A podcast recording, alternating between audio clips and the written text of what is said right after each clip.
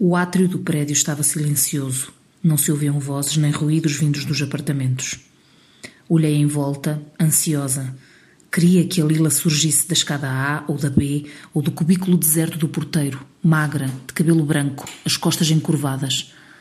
Desejei-o mais do que qualquer outra coisa.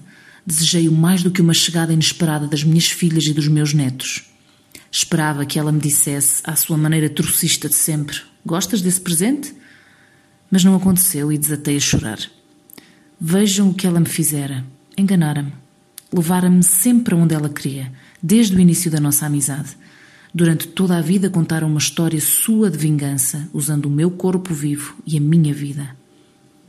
Ou talvez não. Talvez aquelas duas bonecas que tinham atravessado mais de meio século e tinham vindo até Turim significassem apenas que ela estava bem e me queria bem, que rompera as barreiras e finalmente tensionava correr o mundo, agora não menos pequeno do que o seu, vivendo na velhice em conformidade com uma nova verdade, a vida que na juventude lhe tinham proibido e que proibira a si própria. Subi de elevador e fechei-me no meu apartamento. Examinei as duas bonecas com cuidado, senti o cheiro a bolor, arrumei-as contra as lombadas dos meus livros. Ao constatar que eram pobres e feias, senti-me confusa. Ao contrário do que acontece nas histórias, a vida real, quando é passado, não se debruça sobre a claridade, mas sim sobre a obscuridade. Pensei, agora que a Lila se deixou ver tão nitidamente, tenho de me resignar a não voltar a vê-la.